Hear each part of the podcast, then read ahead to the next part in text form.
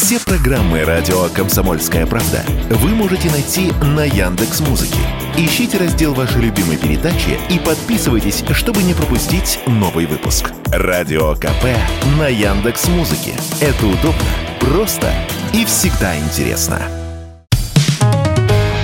Экономика на радио КП. Здравствуйте, дорогие слушатели радио «Комсомольская правда». В эфире наш ежедневный обзор главных экономических новостей. И знаете, что-то давно мы с вами не говорили о санкциях. И вот появился повод. Если мы введем новые санкции, то исключений будет больше, чем запретительных мер, сказал некий чиновник Евросоюза на условиях анонимности корреспондентам английской газеты Financial Times. Почему же санкционный рок изобилия, который фонтанировал весь прошлый и нынешний год, начал давать сбои? С этим вопросом мы обратились к финансовому аналитику Михаилу Беляеву. И по его словам, вводя антироссийские санкции, западные страны исходили из того, что наша экономика базируется только на энергодобывающем комплексе. И только экспорт нас выручает. Поэтому в Евросоюзе решили, что ударив по энергоносителям, подорвут экономику России. Но, по словам эксперта, у нас очень много современных, высокотехнологичных компаний, которые производят самую разную продукцию, а не только качают сырье. И этого авторы санкций не учли. А в плане экспорта Россия сменила направление с запада на восток. Второй удар нам попытались нанести в финансовой сфере. Но, как объясняет Беляев, мировая банковская система устроена так, что позволяет произвести расчеты в любой валюте, а не только в долларах и евро.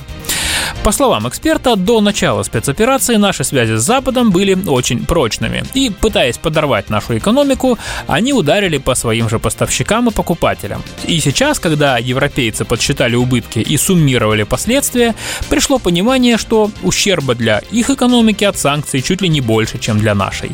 Потому и признаются отдельные еврочиновники, что набор санкций у них, похоже, закончился.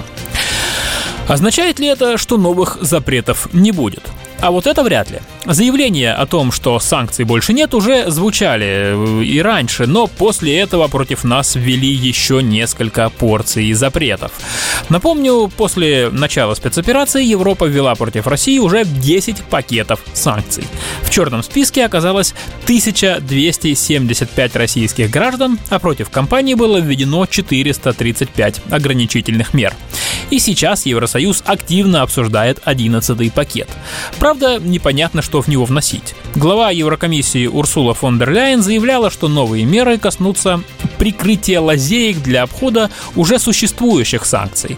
Возможно, расширят и список физических лиц. А еще появилась новая информация из рубрики «Экономический шок». Как пишет американское агентство Bloomberg, США и страны-союзники рассматривают возможность почти полностью запретить любой экспорт в Россию. Подобная мера может очень серьезно изменить санкционный порядок. Ведь сейчас в Россию можно поставлять все, что не запрещено санкциями. Если такое нововведение примут, то все будет наоборот. Под запретом окажется абсолютно все, а на экспорт того или иного товара в Россию нужно будет получать разрешение. По данным агентства, если эта угроза воплотится в жизнь, прежде всего пострадают автомобили, шоколад, пиво, обувь, цветы и косметика. Ну и от шок-контента давайте перейдем к позитивным новостям. А кто у нас главный по позитиву? Правильно, Росстат.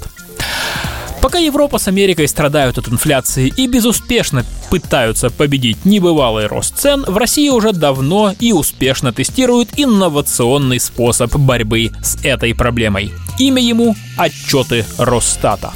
Вот, например, самая свежая порция позитива от статистического ведомства. Согласно последним подсчетам, за год цены в стране выросли всего на 2,82%. А ведь еще зимой инфляция превышала 11%. И сейчас я постараюсь логически объяснить эти цифры. Итак, Речь идет о годовой инфляции, а именно год назад у нас доллар подскочил до 120 рублей. Помните, да, началась паника в магазинах, цены резко взлетели.